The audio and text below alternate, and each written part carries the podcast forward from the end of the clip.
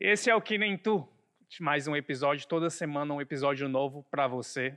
Por favor, você que está nos ouvindo no YouTube, já vai deixando o like. Você que está no Spotify, porque o episódio de hoje, é, a gente sempre tem uma invasão de, no Spotify do Que Nem Tu, quando a gente traz algumas pessoas desse podcast específico. Assim, quem está nos ouvindo pelo Spotify, no YouTube, já sabe quem é, né? Mas na rádio não sabe ainda na Verdinha. E muito obrigado você que nos acompanha pela Verdinha também. Por favor, Karine, quem é a nossa convidada hoje? A nossa convidada, ela é jornalista, mãe da Sofia, mora na Inglaterra, mas ela comanda assim uma bagaça boa demais que a gente a gente vibra toda vida que entra um episódio que traz esse bom humor da terrinha, mesmo o pessoal indo lá nesse cantinho mais frio, né? Dá um dá um calorzinho. E aí a gente já recebeu a Rive, já recebeu a Thaís e hoje a gente recebe a chefa. Cíntia, seja bem-vinda ao Que Nem Tu. Ai, meu Deus, que apresentação. Obrigada, gente. Obrigada por botar Cíntia, eu acho que você era a convidada mais certa de vir no Que Nem Tu, né? Porque a gente já trouxe, como a Karine falou, a Thaís, a Rívia. Então, assim, as, as pessoas, desde que viu a Thaís, as pessoas ficaram assim, só falta a Cíntia. Cíntia. Por isso que quando a Cíntia pisou o pé aqui, eu já mandei mensagem. Foi um verdadeiro stalker, né, Mas, Cíntia? Ala, eu tenho que dizer que foi a primeira mensagem, foi antes da minha mãe. Foi, Cíntia, já que tu tá em Fortaleza, vamos fazer uma entrevista. Gente, minha mãe não deu nem boas-vindas ainda. Muito bom. Muito bom. Cíntia, aliás, tu tem medo de, de andar de avião, né? Odeio. Gente, você não tem a noção do tanto de Rivotril que eu tive que tomar. A pobre da Sofia tava assim, só sobrevivendo ali do meu lado. Porque eu falei, amiga, assista vídeo aí, faça o que você tem que fazer, porque eu tava...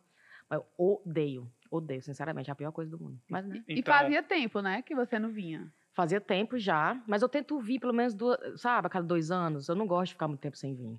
Mas sempre que eu venho, eu tava tentando explicar isso para as pessoas que não entendem. Tem gente que fala, ah, viajar, besteira, bota um um fone de ouvido, dormi, bebi, comi. E eu, gente, dois dias antes da viagem, eu começo a sentir uma tensão no corpo, eu já fico meio ansiosa. E eu não conseguia, antes de saber o que era, eu não entendi o que era. Eu achava, ah, a emoção de Brasil, deve ser, né? Ou a emoção da volta para Inglaterra, vai, que é. E não, era o voo. Era a tensão da, da, da, da, da- do- da subida e da descida. Que sempre é isso, subida, descida é turbulência. Porque a última vez que tu veio, eu acho que foi antes da pandemia, né? Ou Eu vim depois da pandemia, Já? acho que vim depois.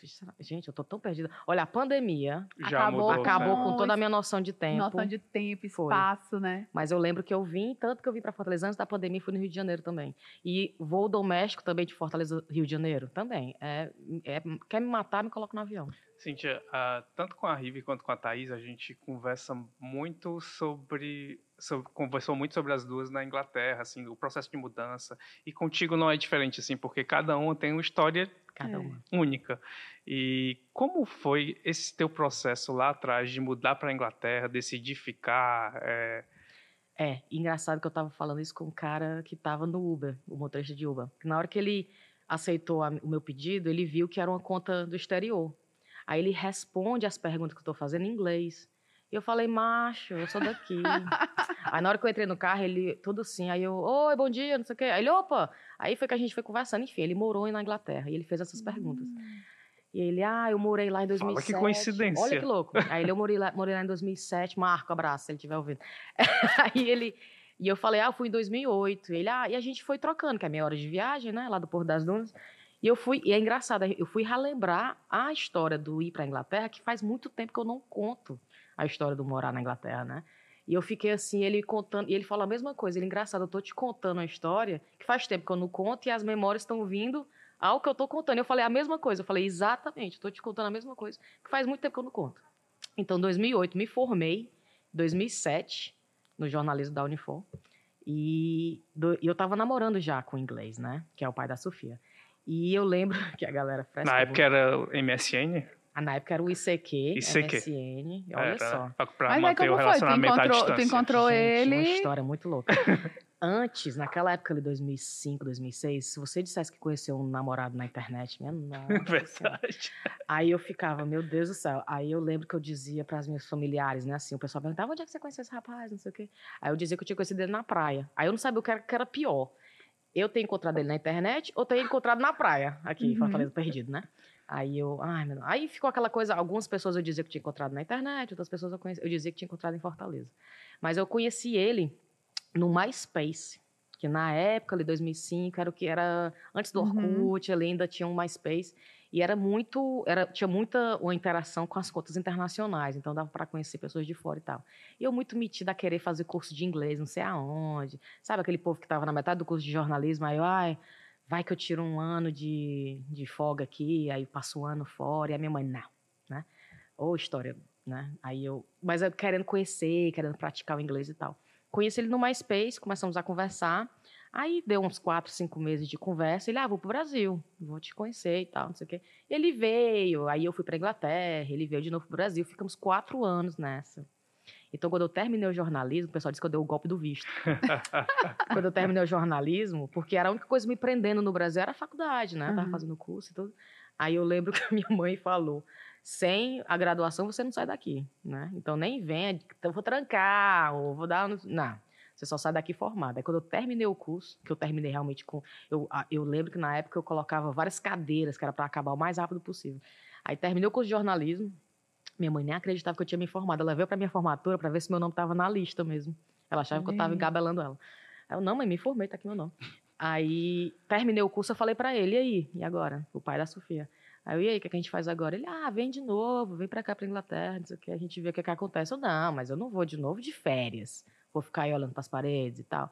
Eu queria ir para trabalhar, eu queria ir para, né, começar uma vida e tal. Ele, ah, tá. Então vamos observar aqui quais são os vistos, né, que deixam você vir e a gente começar a ver como é que você trabalha, como é que você mora aqui e tal. Aí eu, tá, eu já fiz minha pesquisa. Eu acho que eu posso ir como noiva, ou eu posso ir como esposa. né? Já deu logo assim, né? Aí ele, ai, eu já vi logo a carinha dele. Aí ele, aham. Aí ele, e qual era o visto que você queria? Aí eu, eu queria o de esposa. Aí ele, então vamos casar? Falei, vamos, tá bom. Mãe, vamos casar. e foi dali, 2000 e... 2007, eu me formei, 2008 casei, 2008 fui morar na Inglaterra já. Aí Então, já eu tô lá foi, desde é. 2008. E cheguei, abril, que abril de 2008, eu lembro que todo mundo, ah, abril, maio, ótimo, que é primavera, verão, não sei o quê. Tava nevando, super estranho. Nevou na primeira semana que eu cheguei. E eu, gente, que coisa louca. E eu lembro é, de, uma, de uma coisa muito, uma forçação que eu tinha em- dentro de mim, de tipo assim, começa a trabalhar. Começa a trabalhar. Eu acho que eu fiz tanta forçação de bairro, eu quero um visto que me deixa trabalhar. Imagina eu chegar lá e não trabalhar. né? Uhum. Aí eu fiquei, meu Deus do céu, meu Deus do céu. E eu acho que todo imigrante tem essa coisa do. Gastei tanto com a minha Formação, educação, né? com a minha formação, eu estudei tanto. Estudei assim, né? Eu digo que eu estudei muito, mas eu não estudei, na verdade, não estudei, não. Jornalismo, é assim. Mas olha, olha, eu tava falando pra pobre da Sofia hoje, eh, que a gente encontrou os nossos amigos, da- meus amigos da, da escola do 7 de setembro, quando eu tinha 15 anos, eh, no almoço, e a gente tava conversando sobre, a- né, e eu falando pra ela que eu era um, um es- estudante ruim mesmo, sabe? E claro que eu não quero que ela saiba disso, mas eh, ela ficou sabendo, infel- infelizmente. Então, assim, eu era um estudante que, sabe, não tinha nota boa, era aquela que passava quase sem passar, Se repetir de ano, sabe? Tem uma história que eu não gosto nem de contar, não vou falar, que vai ficar gravado. Mas que eu repeti tanto que eu tive que fazer supletivo depois para poder acompanhar todo mundo. Enfim. Então, assim, então eu não fui um estudante que gostou, da, da- sabe, de, de, de, de batalhar pela educação, mas enfim. Mas aí eu fiz, terminei o, o- o colégio, terminei aquilo ali, fui para a faculdade, fiz vestibular, enfim, fiz aquilo ali que todo mundo né, tenta fazer e tal. E eu terminei meu curso, graduei, cheguei na Inglaterra, meu Deus do céu, né? Vamos ver o que é que eu faço com esse negócio aqui. Então eu estava muito assim, à pressa de arranjar qualquer coisa para me sentir né, útil, tô pagando metade do, do Porque aluguel, você vai com muita insegurança. Você vai com muita né? insegurança, o inglês, que é imperfeito e tudo e tal. E tem aquela pressão do tipo assim, mas você foi graduado, por que você não está trabalhando na sua área, né? Sim. Então, eu não sei o que aconteceu. Eu gosto de falar muito que é sorte, né? Que eu fiquei aplicando para vários empregos e tal. E eu achei uma vaga inicial, que eles chamam lá da eh, vaga de entrada, que é como se fosse o primeiro emprego, né? De uma pessoa que Uhum. acabou de se formar. E era coisa de mídia, que era coisa do clipping, que era. Sim. É, não sei nem como é que fala, que é. Eu ficava analisando a menção de várias empresas, né? É, clipping mesmo. né? E, e era bem básico, era um- uma tela preta lá que a gente tinha que colocar. Eu, gente, quando eu lembro. E eu lembro que eu fui pra entrevista muito nervosa, muito nervosa, muito nervosa. Salário baixíssimo, sabe? Assim, acho que pagava só o meu trem. Mas, mas a família, assim, antes de tu. Porque tu, tu brincou, né? No início, tu tinha até medo de, o- de o- pessoal não acreditar que, como tu tinha né, se aproximado do teu, mari- do teu atual marido. Hum. na época namorado. É, quando é que a, como é que a, a, família foi acreditando de fato nas coisas e também nessa decisão de sair do país, porque assim é, é, os pais geralmente quando algum filho chega e não vou me mudar de país e ainda mais no teu caso que tu disse não vou me casar, é. É, eu imagino que a família deve ter tá dado louco. um susto assim. Total. E eu acho que no meu caso foi ainda maior porque por mais que a gente tivesse namorado três, quatro anos, eu acho que a minha família e meus amigos, eles viam que, que era tipo um namorinho. Uhum. Aquele cara que de vez em quando chegava no Brasil, uma, uma viagem que assim, uma vez no ano ia lá, curtir. Então, eu falava, vou casar com esse cara, vou embora pra Inglaterra.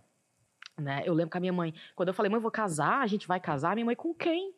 Eu, mas com o Benny que eu tô namorando anos. faz quatro anos.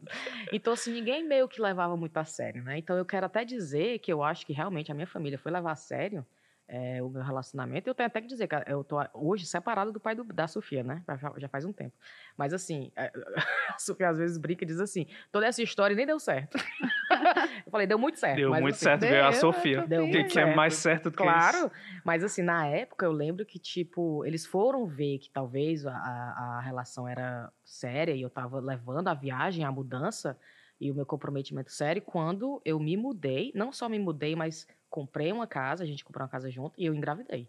Eu acho que começaram a. Então demorou, ela tá trabalhando, aí, né? assim. ela tá. Ah, sim, eles duvidaram, acho que duvidaram. Ah, sim, claro, agora estão certos. o negócio desandou. Mas na época eu lembro do tipo assim, ai, vamos ver, vamos ver, vai que ela volta. Tinha aquela coisa assim, vai que não dá certo, ela volta. Sim. Né? Então quando eu comecei a trabalhar, comecei a pagar as contas, comecei a.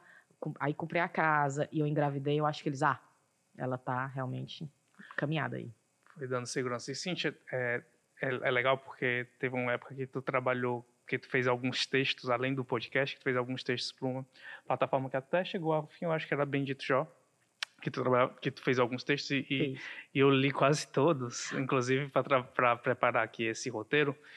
E era muito curioso o quanto tu chega tu, quando tu tem um texto teu que tu mostra ansia, essa ansiedade que você tinha para arranjar um trabalho hum. e às vezes você ficava inseguro em relação à língua. Sim. É, quanto tempo tu demora para, por exemplo, ter um, um conforto e uma segurança na Inglaterra para estar trabalhando com a língua inglesa em, em, locais que exigiam que, tu, que teu inglês já estivesse num nível muito avançado? É porque, para além disso, né, assim, é bom até explicar para as pessoas, porque a Cintia é jornalista. Uhum. Então, assim, já você é... trabalhar com a linguagem, com a comunicação, já exige um domínio da, da língua, né? Exato. E aí, assim, você trabalhar com isso lá, aí é que pesa talvez mais ainda essa, essa questão, né? É uma tensão que eu digo até que não passou. Né? 15 anos já trabalhando lá, trabalhando com escrita, trabalhando com a língua inglesa. E é exatamente isso. Eu acho que outros empregos, ah, trabalho na recepção, trabalho com contabilidade, trabalho fazendo, sei lá. É, eu diria que a pressão não seja tão grande na, na questão da escrita da fala, né? E do compreensão. Ah, compreendi o que ela disse, entendi o texto, e-mail bem claro. Então, eu sempre senti, continuo sentindo, e eu digo até que é uma parte grande do meu estresse de, de dia a dia do trabalho, é a questão da língua, porque até hoje por exemplo, me fizeram a pergunta no almoço, antes dessa entrevista aqui. Tu tá nervosa? Eu falei, gente, é na minha língua e falar de coisas que eu sei. Uhum. Né? Se for para uhum. falar do podcast da minha vida na Inglaterra, vai sair naturalmente. Eu não tô nervosa. Me coloca numa, numa mesa de trabalho para falar inglês sobre o meu trabalho, eu vou gelar, gelar. Por mais, é, por mais, por tanta confiança que eu tenha no meu conteúdo do que eu vou dizer, que eu tenho no meu trabalho atual, eu posso falar do meu time, do trabalho, de tudo que eu estou fazendo, com muita confiança. Na hora que passa para o inglês, o que é que acontece na cabecinha da gente? É que a gente já começa antes nervosa, porque, né, por conta da pressão daquela, daquela reunião que eu vou ter. Mas não só isso, é que se algo saiu da sua boca, da minha boca, que eu acho que poderia, eu poderia ter dito diferente ou melhor, a pessoa que está recebendo a informação, ela está recebendo de boa, ela está, tô entendendo, uhum. vai, continua, tô, tá ótimo eu falei, eu achei que eu poderia ter feito melhor, aquilo ali vai continuar e vai fazer com que eu, aquela reunião vá de água abaixo. Claro que você talvez nem perceba o que está acontecendo. Pra você vai dizer, adorei, que... a Cintia foi super eloquente, adorei a, entrev... a reunião e tal, tal, tal. Eu vou estar tá me auto-sabotando aqui de uma maneira que você não vai entender. Eu vou sair da, daquela reunião e ir direto pro banheiro, lavar meu rosto, sabe? E isso já tem 15 anos que eu tô lá. E não, não digo que isso acontece diariamente, né? Uhum. Mas assim, quando eu sei que é uma reunião pesada, uma reunião que eu vou ter que fazer talvez com o chefe lá do hospital que eu trabalho e tudo e tal, que eu sei que tem uma carga mais, que eu, que eu tenho, talvez o foco é mais na comunicação, ou seja, o foco é mais em mim, né? Eu começo a ficar me preparando, eu vou no banheiro, faço um exercício lá de respiração, né? Porque eu sei que eu vou ter que falar numa língua que não é minha, eu sei que eu vou dar uma, uma quebradinha aqui e ali, e aquela quebradinha aqui e ali vai me derrubar um pouquinho. Eu tenho que, Uhum. às vezes, tá, esquece, continua a conversa, continua, continua, continua. Que no português não tem, né? Uhum. Quando aqui eu tô falando com vocês, eu tô falando, talvez eu falar uma baboseira, eu vou dizer, ah, deixa, deixa eu voltar, deixa eu... Mas tem um conforto na língua que é a língua materna, né? E uma cultura diferente, né? Assim, Total. que aí- Total. Mas e outra, tem- eu tô falando é. com vocês aqui, por vocês ser- serem se- serem cearenses também, tem a coisa do entender a gíria, Sim. entender a- as mãos se mexendo, né? Lá, às vezes, até a mão, ou sentar, tem aquela coisa do. Não é assim que eles fazem, ou não é assim que, que a- que as pessoas esperam que você se comporte e tal. Eu tava numa. Eu tive uma- lá na Inglaterra agora tem uma coisa muito interessante que é saber como essas diferentes etnias e as pessoas que são imigrantes lá, como elas se comportam, entender um pouco da cultura do povo. Então, tem uma galera muito atenta a isso. Então, é muito interessante ver essa mudança lá na Inglaterra. Então, tá- eles estão atentos a isso. E tem muitos estudos mostrando isso. O estresse adicional a esses grupos, né, de imigrantes, por questão da fala, por questão eh, do brasileiro gostar, talvez, de, um- de almoçar um almoço quente. Eu, por exemplo, odeio aquela coisa de comer uma batatinha, um sanduíche um suco no almoço. Né? Eu gosto de esquentar um arroz e comer uma carne e tal, tal, Uhum. e tal. Então, quando eu chego no escritório, tem aquele cheiro de comida, né? Porque eu acabei de esquentar três minutos no micro-ondas. E a galera comendo pão, não sei o quê, né? Então, eu- entro, aí eles... Ai, meu Deus, que cheiro gostoso. Aí eu falo, é o alho. É o alho. Pode colocar alho. tô- Então, assim, o entender das culturas, né? Então, você sabe que tudo que você está fazendo, as pessoas estão observando. E é diferente. É, Não mas é o só a eu ia te fala. perguntar justamente casa com, com o que você está relatando agora, mas assim, quando você chegou, assim, às vezes a gente tem, pode ter até uma, uma visão, assim, um preconceito com os ingleses, porque a gente acha que as pessoas são muito frias, Hum. assim, são muito, Hum. acham que eles são aquele modelo, e aí às vezes as pessoas querem tentar se adaptar a um, a um modelo deles. E aí você sentiu isso, assim, você tentou se adaptar a um modelo e aí achava que não cabia, ou você continuou tentando se adaptar e, e às vezes não cabe mesmo, porque Não a gente não cabe. cabe em algumas cabe, coisas é. mesmo, né? E se é, você sentiu também que existia um- uma expectativa de que você fosse daquele jeito, tanto na fala quanto nesse comportamento. E aí, será que é isso que faz com que você continue gelando, assim? Sim. Eu tentei bastante. Eu acho que no começo até eu tive. Uma coisa até que eu tenho um pouco de vergonha de falar, mas eu vou falar. Que é tipo assim, eu acho que muitos brasileiros vão pra lá e eles têm essa coisa do, ah, eu vou me envolver só com inglês. Eu vou Uhum. querer só amizade inglesa, né? Ah, passei a vida no Brasil, vou me misturar com brasileiro aqui. Então, quando eu comecei meu primeiro emprego, eu queria sair pro pub para beber com aquela Uhum. galera do trabalho, a galera inglesa, um pouco mais velha do que eu. E eu tinha isso do ah, três, quatro amigos brasileiros, ok, mas eu tenho que conhecer esse Sim. pessoal aqui, falar como eles, né? E eu lembro que eu achava um dos elogios mais legais era eles falarem para mim que eles não sabiam de onde meu sotaque era. Uhum. E eu achava isso um elogio. Porque eles não, eles não sabiam dizer, ah, é, de onde, de onde é que tu é? Né? Ao invés de dizer imediatamente, "Ah, tu é brasileiro, tu é sul-americana, Uhum. porque aí para mim eu ia dizer, meu Deus, eu tô muito sul-americana, né? Uhum. E, e eu acho que com o tempo isso foi acabando. O que é Uhum. engraçado, não foi aumentando, que é uma coisa boa. Foi diminuindo, porque é que eu fui observando? Eu fui observando que eles acham, na maioria, o máximo que você fala duas línguas, né? Então, assim, tem uma admiração muito grande por parte deles, porque o britânico normalmente não fala duas línguas, né? O britânico, para ele ter falar o francês e o inglês, falar o espanhol, o inglês, é raro, porque o inglês é o inglês que todo mundo fala ali e tal. Uhum. Então, eu não eu vou dizer para você que eu raramente eu encontro um inglês que fala duas línguas. Então, eu comecei a observar que no meu círculo ali tinha uma admiração muito grande por, por conta do, de eu estar falando as duas línguas, é, eu estar no patamar que eu cheguei, porque eu fui subindo, né? Agora eu sou chefe de- do departamento de comunicação lá do, do hospital. Então, assim, é, abaixo de mim são três ingleses Uhum. né? Então eu sou a chefe do departamento. Então assim, eu vejo que tem uma admiração grande, não uma admiração boba, mas tem uma tipo assim, cara, como é que tu tá se sabotando? Porque eu sempre falava disso, eu sempre falo disso com todo mundo abertamente. E eles ficam, como tu se auto-sabota dessa maneira? Olha como tu fala, olha Uhum. como tu escreve, né? mas eu diria que foi diminuindo com o tempo. Então, se não foi aumentando e não foi aumentando o meu estresse. Eu acho que o meu estresse está diminuindo, por mais que eu tenho certeza que ele nunca vai sair. Uhum. Eu sempre vou estar tá nervosa, eu sempre vou ter um pouco de ansiedade quando eu tenho que falar com alguém, ou quando eu acho que é, por exemplo, quando o Covid bateu. Uhum. O Covid bateu no NHS, que é o NHS, só para explicar, o NHS é como se fosse o sistema de saúde público daqui, né, que é o SUS. Então eu trabalho para lá, mas eu trabalho para um hospital, né, uma, na região. Quando o Covid bateu, eu estava trabalhando há quatro meses. Então eu estava muito nova na vaga. Uhum. Né? O Covid bateu, fecha o hospital, aquela loucura, todo mundo trabalhando sete dias por semana. Eu, que é isso, gente? Que loucura é essa? Então, assim, é, poucas pessoas, acho que o pessoal da saúde, os bombeiros, Sim. professores e tal, foram os únicos que saíram para trabalhar. O resto ficou em casa. Então eu estava trabalhando todo dia, indo para o trabalho todo dia, adorando aquilo ali, achando uma loucura, mas enfim, é, feliz de estar sendo parte, de, de estar parte daquilo tudo ali. E eu lembro que aquilo ali foi um ensinamento grandioso, grandioso do quanto que eu fiz que fez diferença na, naquilo ali, naquele nosso grupinho, na comunidade do hospital, dos pacientes e dos, dos, dos, dos familiares ao redor do hospital, pelo trabalho que eu estava fazendo. Eu, gente, né? Então, assim, foi quando criei ou aumentou uma grande parte da minha percepção do quanto, do, do valor, do valor do meu trabalho. Uhum. E eu falo muito para todo mundo que pergunta como é que é trabalhar na Inglaterra, eu falo assim, é muito legal ganhar dinheiro, muito legal né, ser reconhecida. Eu falei, mas quando você vê o valor no que você está entregando, né, das coisas que está fazendo, o impacto que tem, sei lá, o que quer que seja, né, é, eu diria que, por exemplo, não tem diferença do que eu estou produzindo para o meu time de três pessoas que está produzindo. Eu não consigo ver diferença palpável. Né? Então, assim, quando uhum. eu chego no, nesse ponto de ver que o que eu estou fazendo, falando, escrevendo, não tem diferença, eu estou corrigindo o trabalho deles. Uhum. Né? Às vezes eu estou lá corrigindo os apóstrofes, eu fico, gente, isso daqui não vem,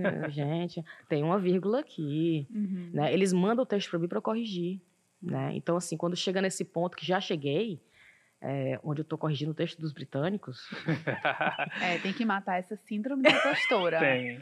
Mata tem. hoje, mulher. Não tem como deixar, não. Aí. é loucura. Cinti, quais são as diferenças entre o sistema de saúde na Inglaterra e o SUS? Porque há, há semelhanças, há diferenças? O SUS é baseado totalmente no NHS, né? Veio uhum. depois. E eu diria que a diferença, tirando o chapéu para o Brasil, é que o SUS acata milhões a mais. Então, eu acho até que o SUS é, é, é, da maneira que trabalha, ele faz um trabalho que o NHS jamais poderia fazer. Que o NHS, a população que ele está ali pegando, né, mesmo sendo um serviço público de saúde, é de graça, todo mundo usa, aberto a todos, é, e o SUS também, o SUS tem 250 milhões de pessoas, eu acho que é isso que a população brasileira, né? É, errada? Gente, corrige. É, e a Inglaterra é uma população muito menor. Então, assim, eu acho que o SUS, de, da, do, do, que faz, do que entrega, gente, mas pra, é, teoricamente similares, porque o SUS é, nasceu depois do NHS, o NHS, né? E eu acho que o SUS é o maior sistema de saúde público do uhum. mundo, né? Então, lindo, lindo. E eu acho até, aliás, não acho, tenho certeza e falo para todo mundo. É, eu não poderia estar, tá eu não poderia estar tá trabalhando no melhor lugar no momento que eu estava trabalhando né? Porque eu vi o NHS, o que estava passando pelo, pela época da pandemia, e eu falo para todo mundo lá no hospital, gente, que orgulho estar tá aqui, né? Vendo o que vocês estão fazendo, porque eu, eu cri, é, por estar parte do time de marketing, de comunicação, de assessoria, eu tive a liberdade de entrar na UTI, eu entrevistei médicos, entrevistei a galera do é, da, da, paliativo, né? Uhum. E, e tudo entrevistei, vi, vi cenas, né, que é, você entrar na UTI e ver aquele pessoal entubado, é aquilo ali, loucura muito, muito grande. Então, assim, eu vi cenas, fiz um, um filme final para o hospital sobre a pandemia. Então, assim, eu tive um privilégio grande de estar né, numa, numa área, trabalhar numa área, trabalhar na, na, na área de saúde, naquele momento ali, que eu falo para todo mundo que foi o melhor, melhor momento da minha carreira, eu não queria estar em outro lugar, naquele, naquele local, naquele momento, né? Porque fazia muito sentido para ti, Muito, né? muito. E mudou minha vida, mudou minha vida, assim, porque trabalhar sete dias por semana sem... Eu não queria ir para casa, eu não queria ir para casa, talvez até o que afetou meu casamento. porque eu estava sábado e domingo e estava pegando hora extra e estava querendo trabalhar. É, se você imaginar o que eu fazer comunicação interna e externa, né? Comunicação externa, meio que todo mundo deixou o NHS em paz. Não tinha muito aquele alarde da mídia, porque eles estavam tipo assim, pô, Deixa o, o, os hospitais funcionar. Não vamos encher eles com pergunta, trazer câmera, filmar, entrevistar Uhum. médico, não vamos, vamos deixar eles trabalhar. Então, externamente a gente estava ok, mas internamente tinha muita comunicação a ser feita, porque o pessoal não sabia. Eu uso máscara? Não uso. Como é? Onde é que eu uso luva? E a gente tinha que pegar essas informações que estavam vindo do time nacional, passar para o regional, passar para a gente. Então, comunicação na época da pandemia as empresas, fundamental, todo né? mundo aqui vai falar. Quem trabalhava com construção, trabalhava em educação, vai falar que foi um momento, sim, que mudou tudo. Mudou tudo mesmo. Uhum. E eu tava cheia de energia, eu tava energética, eu tava adorando aquilo ali. Que eu acho que foi o que atrapalhou outras coisas da minha vida, né? Que eu deixei, sei lá. é, a Sofia, por exemplo, a escola fechou, tinha que estudar em casa. Então ficou em cima do, do meu ex-marido de estar fazendo aquilo ali porque eu estava no trabalho. Então, assim, eu Uhum. acho que mudou muita coisa no- no- na Inglaterra, no mundo, né? A pandemia veio para chacoalhar a, a- base de muita coisa. Mas você tá falando isso que foi um, um momento muito importante para ti profissionalmente, né? Do, do início, do que tu tava até con- contando, assim, tipo, do teu primeiro é, emprego, que foi lá fazendo clipping, pra hoje. Hum. Assim, como foi essa escalada? Porque, assim, muitas pessoas imaginam assim, ah, eu vou pra Londres, vou pra morar em outro canto na Europa, sei lá, Hum. e eu não vou conseguir um emprego Hum. que talvez seja um emprego muito bom, um emprego que seja adequado com a minha formação, Sim. com os meus desejos. E às vezes a pessoa abre mão disso pra ter uma vida, sei Hum. lá, melhor, que acha que é mais seguro, mais com mais direitos, sei lá. E contigo você foi fazendo essa escalada, né? Assim, como é que foi isso? Eu achei, eu até falei, né, que eu achei com um pouco de sorte o primeiro emprego. Fiz o meu currículo, traduzi para o inglês, e no meu currículo não tinha nada. Eu tenho até que dizer. Eu tinha eh, a minha graduação, né, tinha lá eh, especificando onde, e, e outra coisa que eu posso falar também, nunca me pediram para ver meu diploma.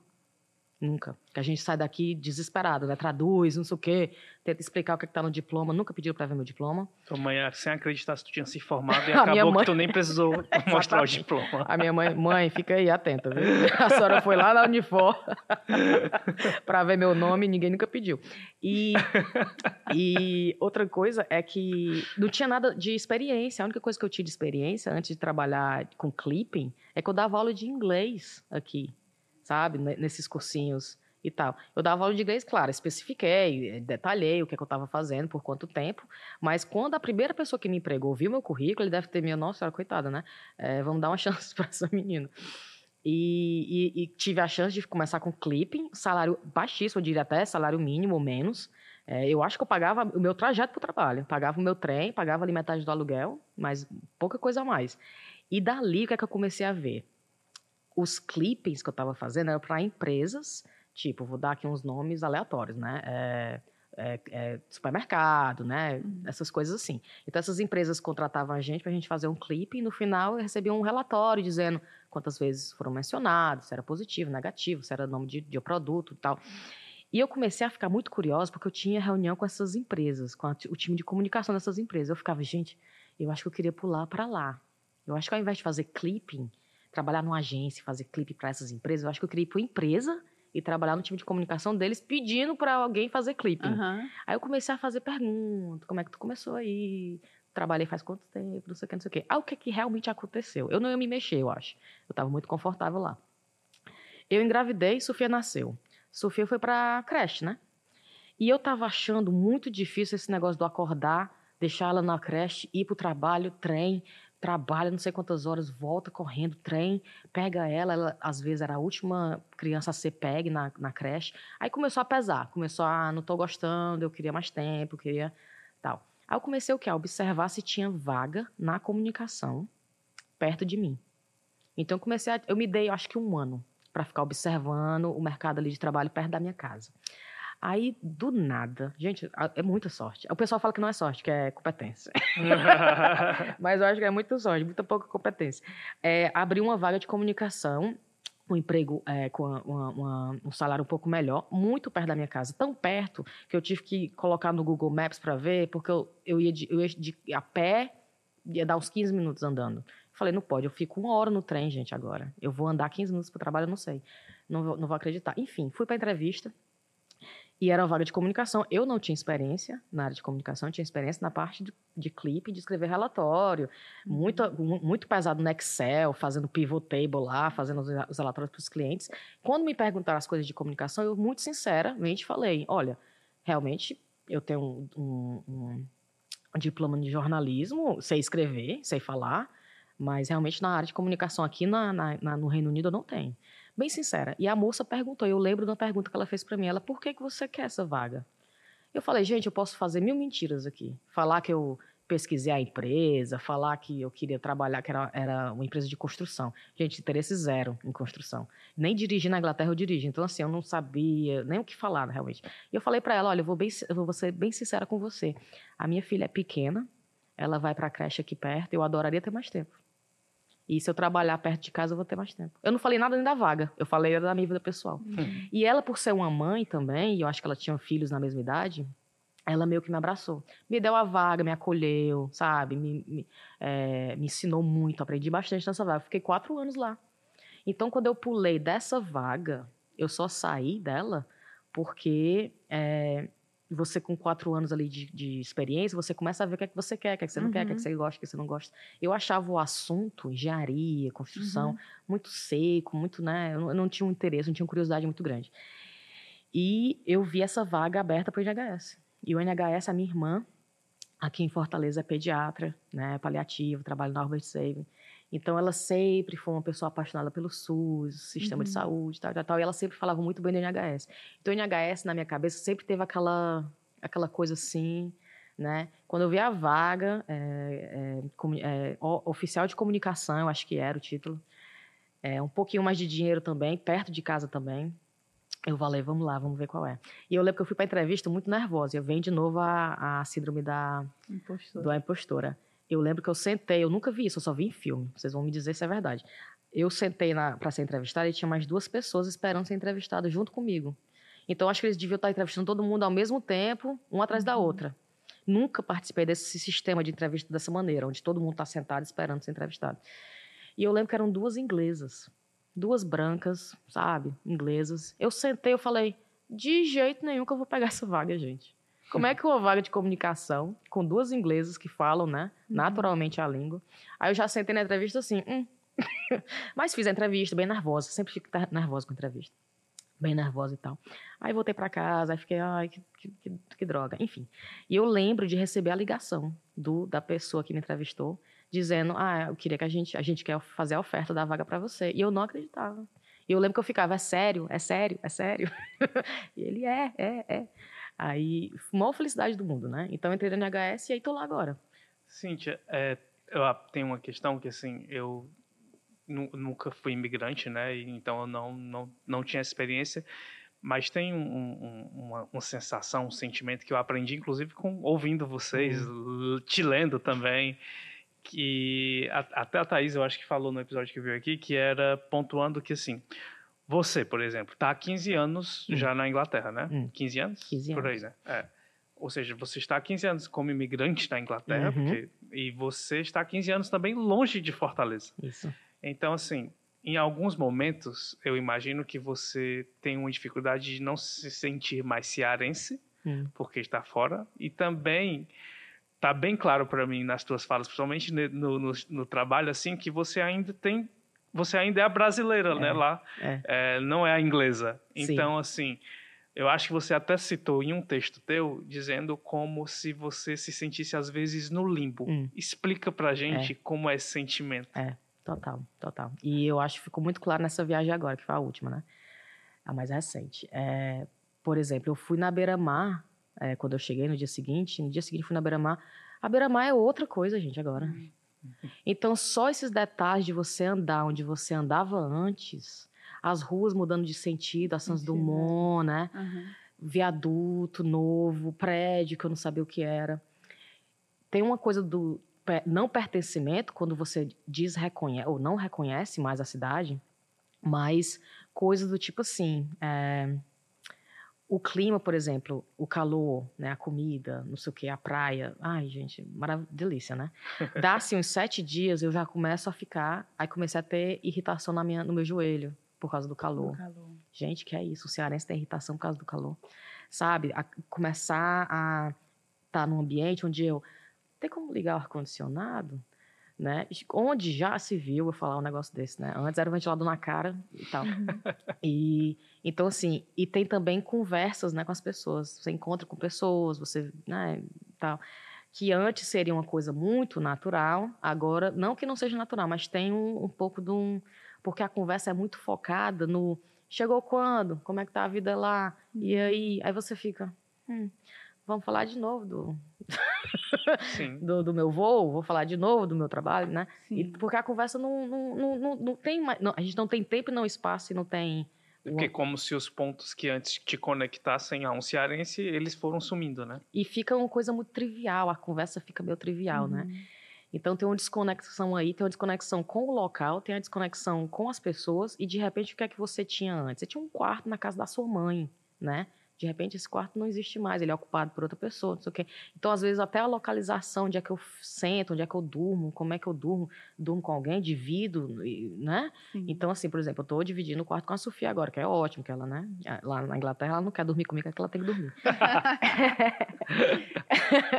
e, e o que é bom, mas que é diferente, né? Sim. Mas mesmo com isso, o despertencimento aqui, a desconexão um pouquinho, é, lá na Inglaterra é similar, porque lá na Inglaterra você, por mais confortável que você se sinta no seu ambiente, na sua casa e tal, não, você não só não se sente britânica, como eles não vão ver você como britânica nunca, né? Então você fica nesse limbo do tipo, claro, eu sei que se algo acontecer, algo drástico, alguma coisa realmente mudar na minha vida, eu tenho como vir para Fortaleza uhum. e ser uhum. acolhida e tentar novamente e começar, recomeçar e tal. Eu sei disso. Mas eu estaria 100% confortável com essa situação? Talvez não, porque eu estaria uhum. um pouco perdida. Porque lá eu me sinto muito, talvez, segura né, no emprego, na minha casa, que eu acabei de comprar Sim. e tal, né? Aqui seria uma chacoalhada. Então, o limbo, eu acho que é muito aquela coisa do e se, e uhum. se, de um lado ou do outro. Uhum. Para onde é que eu uhum. vou? Onde, e, e, se, e se onde eu for, onde é que eu vou estar confortável? Onde uhum. é que eu vou uhum. pertencer? Né? Tem um lance da Sofia, da Sofia ser metade brasileira, metade inglesa, né? É, claramente uma inglesa, porque nasceu, aliás, criada lá, a língua uhum. principal é a inglesa, os costumes, a cultura é lá. Chega no Brasil, por mais gostoso que seja, interessante para ela, é engraçado ver o choque, né? Ela imediatamente, ela mãe, as pessoas aqui são tão alegres, né? Outro comentário que ela fez é muito barulho, uhum. né? Todo mundo fala em cima do outro e tal. É. Que eu acho show.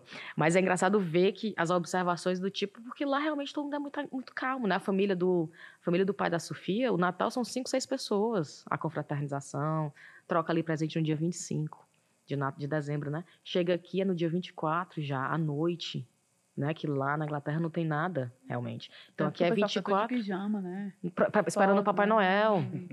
Né? Então, aqui é a confraternização dia 20, 24, 30 pessoas, presente, grita, reza, Pai Nosso né? Peru, não sei o que, uhum. salpicão, comida diferente. Sim. Né? Uma coisa interessante é que ela disse que a gente come arroz e farofa com tudo. É verdade. ela mãe toda a refeição, não importa se é Natal, se é sábado, domingo, arroz, Tem uma amiga que ela farofa, que falava assim, até com a lasanha a gente tá com farofa, dá ótima crocância. é tudo de boa. Mas o limbo é isso. E é... tem gente que ainda bota macarrão também, arroz, é, farofa, macarrão. É. E macarrão lá, eles não entendem como a gente come o macarrão sem molho. Porque que a gente faz um macarrão ali com Sim. alho, não sei o é, que, e põe no feijão, põe tudo, né? É, e eles ficam, gente, o molho. Como assim, molho? Doido. eles ficam assim, a bomba de carboidrato, sim. Olha, é precisa de. Feliz, é, né? por isso que é, é cheio de energia. E todo mundo dorme depois do almoço, né? É. é eu, eu, fico mandando mensagem pro pessoal que tá lá, e aí, não sei o que. Eu falei, ah, todo mundo dormiu, aí depois foi comer um caranguejo. Todo mundo dormiu, aí foi jantar. Mas é, todo mundo dormiu. E é todo mundo dorme. É incrível lá, a minha família, todo mundo ali almoçou. Eu vejo meu irmão saindo bem devagarzinho pro quarto, aí vai a minha mãe ali, aí, ah, tá, dormi, tá bom, uhum. vamos dormir, todo mundo dormir. É bom, ver. É bom demais, gente. Então, nesse caso, assim, o, o chá, ele meio que traz esse conforto de, de colocar tanto você contra as, as meninas, né? É, num lugar em que vocês têm o melhor dos dois lugares, assim, vamos dizer. Que é vocês têm a segurança do que vocês estão vivendo lá, que é a vida de vocês. Sim. Mas traz esse, essa memória afetiva, essa vontade do Ceará, por Sim. exemplo. Sim. Porque olha, olha o conforto que eu tô tendo aqui conversando com vocês, né? Uhum. Agora imagina isso com quatro mais amigas que vieram de Fortaleza e estão vivendo no mesmo loca- local que você e tudo que você falar, elas vão entender e vão dizer ou viveram parecido ou viram parecer, viver, né, alguém viver parecido. Então, o chá, ele veio dessa vontade, né? A gente tinha um grupo no, no WhatsApp que foi um adicionando a outra, né? Eu já conhecia a Tayaná, já conhecia a Brena, a Brena me apresentou para Thaís, a Thaís me apresentou para a Riviane. Então foi ali um encaixe gostoso. E a gente tinha esse grupo do WhatsApp. Gente, eu ria horrores, porque as meninas são muito engraçadas. É. E umas trocas engraçadas. A Brena chegou, foi a última a chegar, ela falava que não conseguia achar requeijão e achou requeijão em algum lugar. E ela achou que ach- achou assim ouro, né? Aí vem a Thaís dizendo: "Oh, meu Deus, requeijão já chegou aqui faz tempo". Aí umas, sabe, tirando sarro da outra. Aí manda currículo pra outra dizer que não pode. Tipo assim, no Brasil, eu não sei se tem isso ainda, que no currículo você coloca a sua foto. Ainda Sim. tem? Tem, tem. Eu lembro que a Brena mandou um currículo pra eu dar uma olhada, tinha uma fotozona dela lá. Eu, tu é doida, menina, aqui não põe no foto não, né? E nem data de nascimento, tu põe... Já é isso, tá doido? então, aquela coisa... E aí ela dizendo, mas como assim? Não, aí briga, briga. E eu achei, e eu foi, foi de onde surgiu. Eu falei, gente, isso aqui dá um programa. Isso aqui dá um programa. Só essa troca aqui, essa conversa besta, a gente ia pros pubs, a gente ria, bebia, ria, ria, ria. E eu, gente, isso aqui dá uma conversa legal. E eu era a única que, vamos lá, vamos lá, vamos lá, né? Uhum. E a Taná, Deus me livre, a outra, credo. A Thaís, o que é que é podcast, não sei o quê. E eu, e se eu fizer tudo? E se eu fizer, se eu pegar o SoundCloud, se eu baixar o Audacity para editar, se eu fizer tudo, vocês só aparecem. Porque eu falei, se eu pedir para uma fazer uma coisa, outra fazer uma coisa, ninguém vai fazer nada. Se vocês só aparecerem online para conversar, é, vamos, vamos ver, vamos ver. Aí fizemos o primeiro, o segundo, o terceiro, e eu achei que, tipo assim, obviamente, sem patrocínio, sem, sem nada, era mais era a vontade de conversar, né? Se você for parar para pensar, o que é que tava puxando a gente ali, né? A gente não tinha ouvinte, na verdade. Uhum. A gente, sei lá, tava começando a, a postar, a chamar um amigo ou outro para ouvir, mas a gente não tava naquele boom do chá, né? Uhum. O que fazia a gente se encontrar no começo era isso. Era a vontade de sentar e falar. Tipo, a gente tinha temas. Vamos falar no próximo de bebedeira? Eu consegui imaginar a cabeça das meninas, a Thaís pensando, meu Deus, mais ou menos, em 1900 e não sei o quê. Uhum. A outra falando do forró, não sei aonde. Então, assim, quando você- a gente se encontrava, era uma nostalgia, sabe? Uhum. Enlouquecedora, porque a gente ficava puxando as histórias, tanto que eu falava muito para a Thaís, eu tu não tem vergonha de falar essas histórias assim, não, todo mundo pode ouvir. Tanto que a Thaís é a sem noção. A gente sempre fala, meu Deus, a Thaís é muito sem noção, porque ela aparece com aquelas máscaras, né? Você tem vergonha de Que? expor a intimidade? Demais. E às vezes, o que eu achava interessante, porque eu fazia a edição do chá inicialmente. Quem faz é a Amanda, beijo Amanda. Eu tinha o poder de falar besteira, E cortar, ouvir né? depois e falar, credo, tira, pelo amor de Deus, não, não, não, não. Então eu fazia uma edição legal ali e só saía, eu só saía perfeita, né? As, mi- a Thaís lá se soltando, louca, louca mesmo. E tu curtindo, né? Porque E eu, tá ha, ha, falando, ai, que bom, esse aqui tem Olha, que ser. Quando a Thaís falou que fazia xixi no, no, no canto das paredes lá, mas como era inverno na Inglaterra, saia fumaça. Gente, eu falei, sério que tu vai deixar essa conversa? E ela solta aí, solta aí, eu, tá bom. Então, assim, a Thaís fala umas coisas às vezes que eu fico, senhor, mas né? Tudo pelo humor. E ao mesmo tempo, tu fala, é, tu fala que, que, que tem, tem, tenta preservar algumas coisas, mas ao mesmo tempo você, você, você compartilha outras coisas que são bem íntimas. Hum. É, o Alan falou da tua coluna, mas assim, na tua coluna mesmo, você falou já sobre burnout, Hum. você já falou sobre a questão do corpo, de quanto, como foi pra ti, assim, aceitar e quanto tempo passou sofrendo para tentar se encaixar em um corpo padrão, Sim, né? Então, assim, sim, são coisas também que, que trazem dessa intimidade que você compartilha. sim. Como é que você mede isso? Tipo assim, até aqui eu vou, aqui eu dou também isso, mas aqui eu também não Gente, que entro. pergunta fantástica, porque realmente eu não sei dizer o que é que me para e o que é que me faz falar. Até porque o que é que acontece com o chá agora que tem tá abrangindo mais gente, muitas pessoas estão ouvindo o chá, é que quando a gente fala uma coisa, vem alguém no privado no Instagram e dá uma cutucada. Não dizer, ai, falou besteira, mas vem Uhum. dizer, ah, eu ouvi você falar essa fala sobre eh, tá acima do peso. Aí vem dar uma, uma ajuda, dar um, um- Uhum. sabe, dar um, dar um tipo de Feedback. dar um, um feedback no que foi falado. Aí a gente começa a não a amofinar e parar, mas a gente começa a, tá, o que eu- será que o que eu falei realmente precisava ter sido dito? Né? Uhum. Então, o que, é que eu comecei a observar com o chá? Que a gente era muito mais liberta antes, que a gente não tinha muito ouvinte. e agora a gente.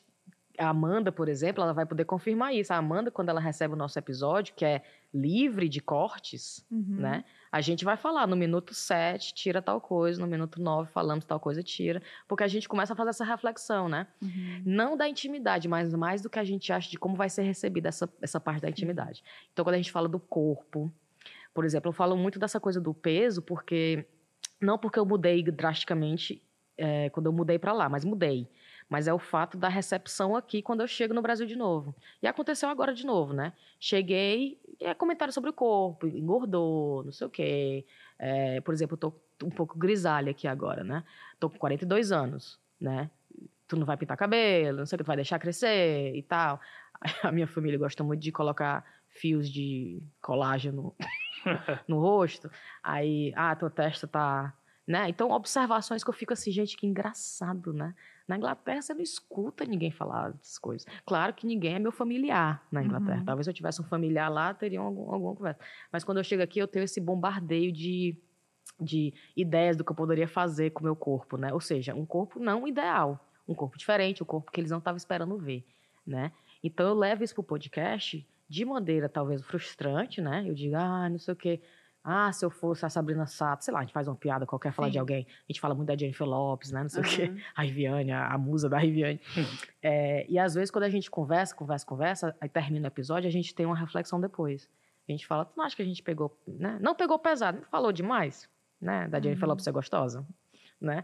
É, a gente tem essa coisa. Então, assim, eu acho que é difícil saber o limite de onde vai com a intimidade, não porque o que a gente está falando é errado, Uhum. mas é como vai ser recebido. Porque às vezes o que eu tô falando, por mais frustrante que seja para mim, alguém vai ver que eu tô sendo meio go- gordofóbica, Uhum. alguém vai achar que eu tô falando que o jeito que eu pareço, ou, ou, né, que eu sou, não é o que eu tô feliz. E eu tô de boa, né? Então, assim, às vezes eu- é, é isso que, que, que, né, que muda Que um dá um- pouquinho Que trava, que dá, né? que trava. E o fato de que muita gente está escutando o chá agora, a gente tem esse feedback imediato, né? O ep- episódio sai, eu vou dizer até pra ti, que eu sinto que às vezes quando o episódio do chá sai, é o que eu sinto quando eu mando um e-mail na minha empresa, que eu mando e-mail para mim, eu quando eu mando um e-mail para todo mundo, eu mando para 4 mil pessoas lá no meu emprego. Eu mando um e-mail, juro pra ti, que eu passo pelo menos 15 minutos assim, aguardando alguém dizer, Nervosa. ei, mas peraí, não sei o que, não sei o que, não sei o que. Aí dá uns 15 segundos, aí eu, ai, ninguém respondeu, É tá o ótimo. tremor do publicar. É, o É. publicar. O episódio sai, eu fico ali as primeiras seis horas, sete horas, primeiro, primeiras 24 horas eu fico esperando no feedback. Alguém vai falar. Vai falar bem. Adorei, morri de rir, meninas. É é demais, demais. Gente, quando vocês falaram não sei o quê, aí eu já fico, ai meu Deus. Porque eu quero aprender, eu quero saber o que está acontecendo. E a gente já falou muita coisa errada. Eu já tive que tirar episódio do ar, não completamente, mas tirar do ar para editar e lançar de novo.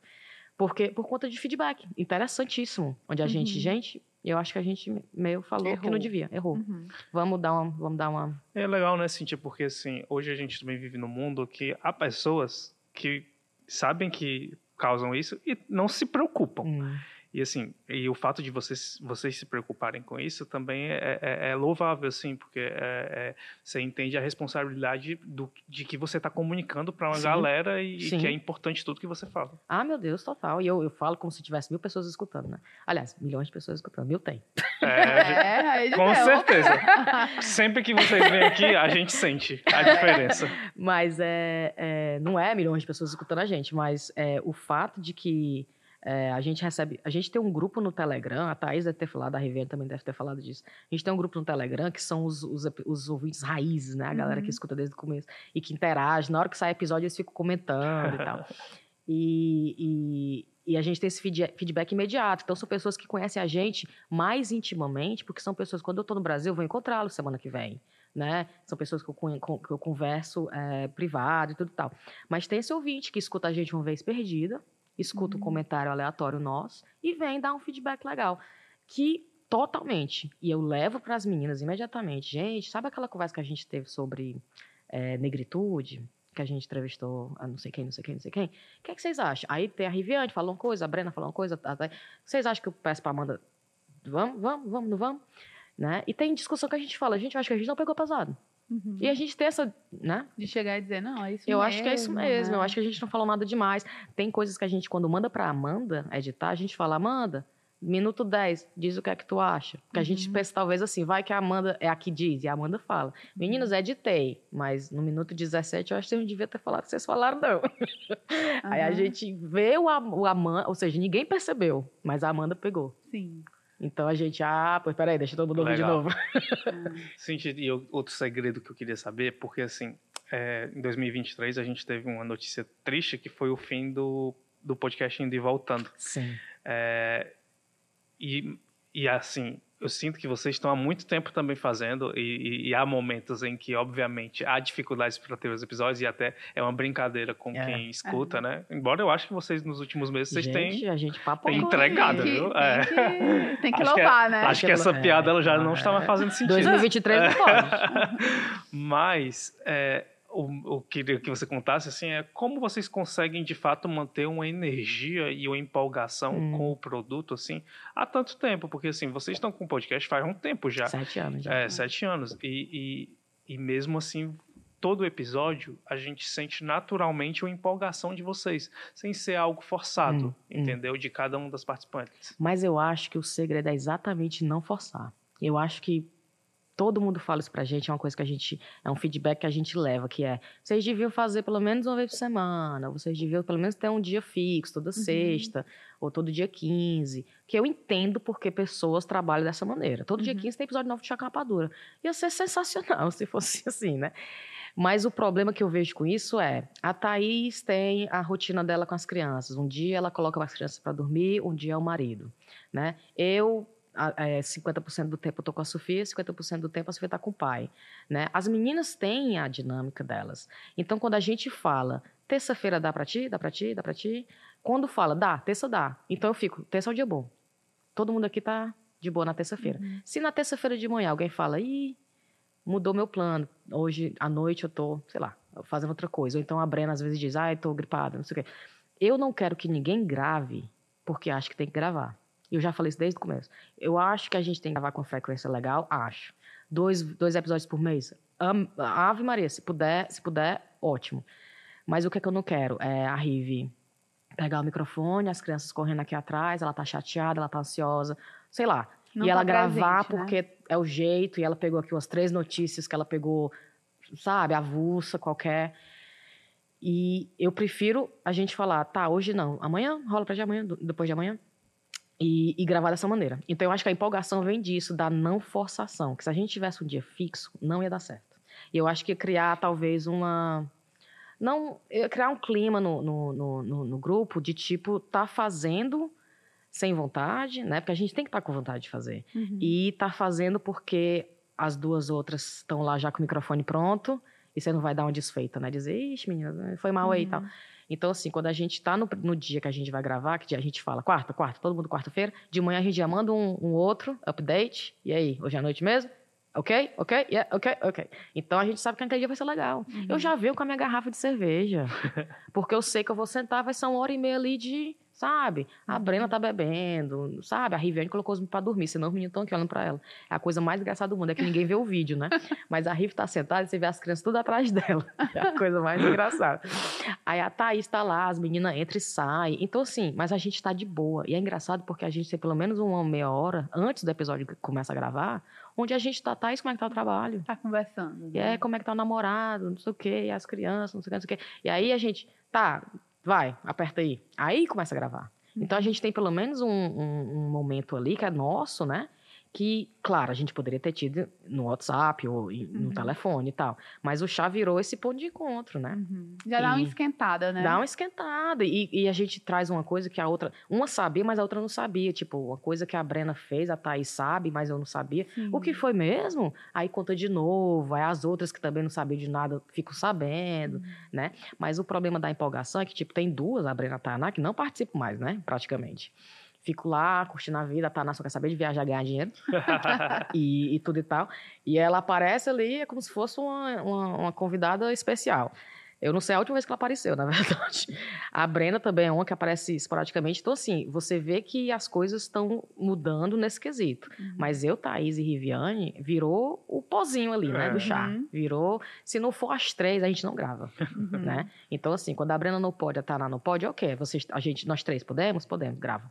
Né? Chamamos entrevistados, né? A gente de vez em quando chama gente para vir participar e tal. Mas a empolgação acho que é disso. É do fato exatamente da gente não ter regra. Porque começou a colocar regra no chá. Ah, não tem nem pauta, gente. A gente não sabe nem o que, é que vai falar. Não, mas alguma regra eu acho que você coloca, né? Porque não à toa que ganhou O apelido. o apelido de chefa. É só porque eu começo a falar, porque ninguém quer apresentar. Todo mundo faz, Cíntia, vai. Eu tenho três linhas escritas assim do que eu vou dizer. Aí eu, às vezes não tenho, né? Aí eu aí falo um bocado de besteira. Aí as meninas, ótima, ótima introdução. Eu, gente, quer dizer que quando eu não preparo a introdução é melhor do que quando eu preparo a introdução. Mas é só porque ninguém quer apresentar. E ninguém quer fazer aquela coisa do vamos, vai, termina. Termina, né? Porque eu fico enchendo o saco. Gente, vamos terminar esse episódio, pelo amor de Deus. Se deixar Riviane. Nesses sete anos de chá, você como podcaster mudou muito? Ou segue a mesma linha lá do primeiro ano? Ai, que coisa interessante. Eu tenho, pra ser sincero, eu, eu, eu, eu acho que eu mudei no sentido de, tipo assim, eu vejo um podcast em muitas coisas, sabe? Às vezes eu tô vivendo outras, outras vivências, eu fico, isso aqui dá um podcast, isso aqui... Eu vejo, eu vejo outras coisas. Claro que jamais eu ia fazer nada, porque eu não tenho tempo nem pro chá, mas é, eu vejo a, o, o, o, o- Como é que fala? O, não é midi, medium, né? O que é que o podcast a gente fala? É um canal? O que, é que a gente diz? É um, um produto? É. né? É. Eu vejo o podcast é, de- de, uma maneira tão rica, porque eu sou consumidora de podcast, né? Então eu escuto vários outros. Então, assim, quando eu vejo. É porque eu não vou é, dar um pitch aqui das minhas ideias, mas eu tenho tanta ideia para podcast. É, e ideias que às vezes cabem às meninas. Às vezes eu fico pensando, essa daqui dá pra fazer com a Thaís, essa daqui dá pra fazer com a Riviane, essa daqui dá pra fazer sozinha, essa daqui dá pra fazer e tal. Mas podcast, podcast, eu acho que, tipo assim, não. A essência continua a mesma, porque o que eu queria que o chá fosse no começo, eu continuo querendo que ele seja agora, né? Que é um podcast de humor, um podcast curto, por isso que eu sou tão cri-cri com o negócio de tempo, porque eu sei que ninguém tem uma hora e meia. Eu sei que o pessoal fala, ah, mas eu fico lavando louça, ah, mas eu fico varrendo a casa. Mas eu fico assim, tá, mas eu acho que eu quero que a pessoa, sei lá, é, é, escutou, acabou, Uhum. né? E tem aquela coisa do vai. E eu fico cri com o tempo, mas assim, é, eu quero que seja humor, eu quero que seja leve e eu quero que seja desorganizado, né? Por isso Uhum. que eu não quero que ninguém pontue a gente, não, não coloque regra e tal, porque no momento que eu disser, gente, vamos falar de quê? Eu, eu preciso de três tópicos, tá? Pra gente, né? Eu quero que seja assim, Thaís, tem notícia? Não. Às vezes a Thaís, não, não tenho notícia. Ah, então a gente vai ficar só, só conversando mesmo? E que vai, vai só conversar mesmo Uhum. né? E, e o feedback legal do chá é exatamente isso, eu acho. Quando as pessoas falam que ri, por exemplo, quando as pessoas falam do que mais fizeram eles rir, é uma coisa que estava altamente sem. Eu não sei nem de onde é que saiu. Eu não sei se vocês ouviram o episódio que a Riviane fala da, da dona Britney. Que ela vai falar da Britney Spears. Que a Britney Spears estava fazendo uns vídeos no Instagram bem estranhos, né? Onde ela Aham. tá se filmando e tal. E a, e a gente fez um comentário de passagem, assim, só pra falar mesmo disso. Eu falei, gente, vocês viram a conta da Britney Spears, gente? Eu tô até preocupada. Aí a Riviane começou a falar dos moradores da casa da Britney, o que é que eles devem falar dela. Ah, lá vai a dona Britney dançar. oh, meu Deus, acabei de encerar o chão, ela tá lá sambando, não sei o quê. Gente, eu ria, que eu não conseguia beber minha cerveja lá. No... E, e Risada de onde é- famosa também, né? É, entre os de onde é que saiu esse, esse negócio, entendeu? Então, assim, sai de um comentário avulso, onde a Riviane pegou aquele comentário, veio com uma coisa altamente criativa do nada, despreparada, né? Então, assim, quando você vai perguntar para as pessoas o que é que mais faz rir, são essas tiradas, né? Imagina se a gente for preparar isso. Não dá, não vai ser É engraçado. muito imprevisível, né? E Cíntia, como é que você descreve nos bastidores as demais integrantes do, do chá? As Os demais. segredos. Adoro. Os segredos. Eu a- os segredos. A Tayaná, gente, a Tayaná é a misteriosa. A Tayaná é misteriosa porque desde o início nunca quis participar, né? Ela foi puxada para dentro do chá, nunca quis. Sempre que participa, participa de mau humor. Mas a galera ama a Tayaná, gente. Eu não sei de onde é que saiu isso. Então a Tayaná meio que tá ali, mas não tá. né? Quer fazer parte, mas não faz. Aliás, nunca quis fazer parte. Faz parte sem querer, mas está lá. E se disser que ela nunca mais vai participar, ela está bem feliz com essa decisão também. mas quando a gente chama, ela tá lá com um copinho de vinho dela ela, e ela gosta da troca. A, a Tara, a gente fala que é a cientista, a dona do mundo, né? Porque estudou muito, doutorado e tal, tal, tal, tal. tal. É, a Brena, a Brena, a Brena é aquela pessoa que é, participa quando dá, né? É rara a participação dela. As pessoas amam, porque a Brena tem uma genuína, é, ela é genuína no, na, no que é que interessa ela, sabe? Às vezes você vê um silêncio de 20 minutos, porque aquele tópico ali né? Mas quando é uma coisa que ela quer conversar, ela vai e ela é bem. Então, assim, ela não tem aquela coisa do, ah, vou ter que ser ouvida. Minha voz uhum. tem que estar tá aqui. Então, assim, eu vejo que a Brena é mais. Seletiva. Mais seletiva no que ela vai discutir. O que é, o que é bom, muito interessante. Ela criou também, uma, ela tem uma personalidade única muito interessante. A Thaís, é, a Thaís e a Riviane, eu tenho que dizer, as duas, eu acho isso muito parecido. São as pessoas mais engraçadas que eu conheço. A Thaís e a Riviane. Mas de uma maneira natural, que é muito raro você ver, uhum. sabe? Então, assim, quando eu tô com elas fora do chá, né, no ambiente, sei lá, no aniversário de alguém, na casa de alguém, bebendo e tal, é realmente uma coisa interessante de observar. Porque é um humor que eu acho que é o humor mais inteligente, que é um humor que sai de, de, de uma coisa muito, sabe, do, do, do, nada, sai bem rapidamente, uhum. e é um comentário inteligente, né? Tem uma, tem, não é bobo, né? Uhum. Não é uma coisa para baixar ninguém. É, é, um humor que é raro de ver. E eu acho que foi por isso que deu muito certo a Thaís estar desde o começo. E dá muito certo com a Rive quando a Thaís puxou a Riviane para dentro do chá. Uhum. E a gente gravou um ou dois episódios com a Riviane. Eu falei, gente, Não essa menina é a cara desse programa. Volta, por favor, participa, participa. E olha o que aconteceu, né? Hum. Então, assim, é, elas duas têm esse talento que eu acho incrível, incrível, incrível, incrível. Eu falo sempre que eu, que eu posso ter essa chance de falar. É um humor inteligente, é um humor bom, um humor raiz. e é a cara do chá, é a cara do chá. E a Thaís vai com todas aquelas ideias lá da rainha, não sei Gente, não. não. e a Cíntia? Eu só sou a voz mesmo do começo do chá, gente. É sério. Às vezes eu fico pensando assim, o que é que o chá seria sem mim? O chá continuaria do jeito que tá, porque eu acho que eu dei uh, engatada ali, mas ficaria fácil sem mim. Porque eu acho que agora eu tô tão é, segurando só para onde é que vai, que a parte do conteúdo, do humor, eu meio que deixo para ela. Eu, eu fico observando o chá, eu acho que agora. A minha função é observar e meio que colocar um tempo ali. Tá, meninas, vamos falar de outra coisa agora. Vamos mandar cheiro? Né? Parece que eu sou professora, né? Uhum. Eu fico ali uhum. só coordenando. Porque eu acho que eu dei, eu dei o passo inicial, mas elas estão levando né? Eu faço uma observação, outro rio. O pessoal fala que a minha risada é, é a mais gostosa. É. Porque você só escuta a risada agora, né? Porque o, o conteúdo que tá dando são elas, né? né? Mas é, eu sou a chefa, mas é só ali, só de longe. Cíntia. Sendo a maestra, né? É, é isso mesmo. Cíntia, brigadão, assim. É, a gente já tá chegando ao fim do episódio. É, muito obrigado mesmo por ter vindo, porque como eu já falei para as meninas, né, que também vieram, a Thaís, e a Rive, assim, eu sei que vocês vêm com muitos compromissos, porque é raro uma, uma, vinda, uma vinda de vocês. Raro e caro, né, também. É. Deve ser vir para cá. vir para Fortaleza e, e, e, sempre a gente fica muito feliz quando vocês estão sempre muito dispostas a, a, a passarem um tempo com a gente, conversando. E é e sempre muito divertido, né? Muito divertido. Acho que todo mundo tem vontade de participar do chá, aí a gente fica total, assim, assim né? Doido pra aparecer.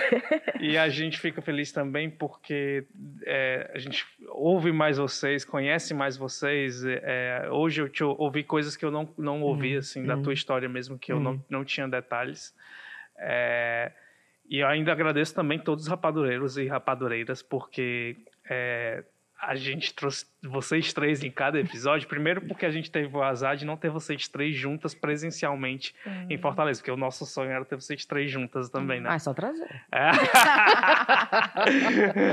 é, mas os rabadureiros e eles justificam também como vo, amam vocês, porque assim, é, no que nem tu, é, como eu brinquei no início, né? No Spotify, os dados do Spotify no que nem tu, sempre que vocês vêm, é, é impressionante. É claro como há uma invasão de rapadureiros e rapadureiras, assim.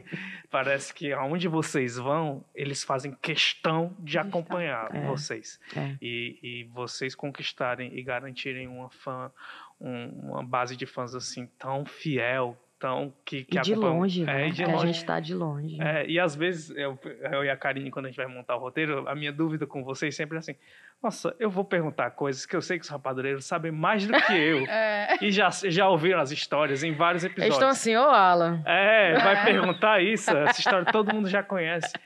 Mas ainda assim, eu, eu espero que a gente também esteja ajudando a apresentar o chá para muita gente. Pra Ai, outra obrigada. galera, né? Principalmente a galera que escuta a gente, que assiste a gente no YouTube, a galera que escuta a gente na Verdinha. Ah, eu tenho mais que agradecer, porque sempre que eu escuto, obviamente, quando eu escutei a entrevista com a Rive, com a Thaís, e agora dessa vez, é muito bom estar sendo entrevistada é, com pessoas que, que conhecem a gente, né? Não é só, e aí, como é que começou? Uhum. E aí, como é que é lá a vida na Inglaterra lá? Como é? Né? São pessoas que já sabem um pouco, do, tudo, ter lido a minha coluna, né? E tudo isso aí faz toda a diferença, porque, tipo assim, eu posso falar de uma maneira tão mais confortável, porque, ah, vocês sabem um pouco, deixa eu acrescentar o que já, né, vocês já sabem. Né? Eu não estou falando para uma audiência ou para pessoas que não entendem podcast ou não sabem Legal. o que, é que o Chaco Rapadura faz, né? Então, isso é muito gostoso. Obrigada. Legal. Sucesso. E a gente só vai terminar, né? Porque a gente vai ter que deixar o ponto poder vir aqui, né? É, Porque senão a gente continuava Senão por a muito gente tempo. continuava. Porque aqui é- o Alan é que determina. O Ah, Alan é? é o chefe. O Alan é o chefe. Inclusive, quando ela falou de edição, porque geralmente os cortes nas redes sou eu que faço. Aí, se ó, quem acompanha o Que Nem Tu pelos cortes vai perceber que eu nunca coloquei um corte em que eu esteja muito falante. Olha aí, Aí. Assim, porque eu sempre ou deixo a Karine ou o convidado. tá vendo? Porque eu só quero assim, ó. Não, Também. não tenho- Eu, se eu tivesse acesso a esses teus cortes aí, porque se eu, ler, se eu ler o pessoal raivoso lá nos comentários do Instagram do Diário do Nordeste, aí eu já ficaria. Ai, meu Deus. tu é louco. Eu prefiro no leite. Eu também. Não vou nem mentir. E, rapadureiros e rapadureiras, muito obrigado, viu? Mais uma vez pela presença, porque eu tenho certeza que vocês estão ouvindo esse episódio com a, a chefa. E a você que nos escuta, principalmente na Verdinha, muito obrigado também por acompanhar mais um episódio. Na Verdinha a gente está todo sábado na programação da Verdinha com um episódio novo. E no digital a gente está toda quinta, tá bom? Acompanha que em 2024 tem muitos mais episódios pra gente, e muito mais gente interessante pra gente conhecer mais a história. Valeu, gente. Até a próxima semana. Beijão. Tchau, cheiro. Cheiro. Tchau.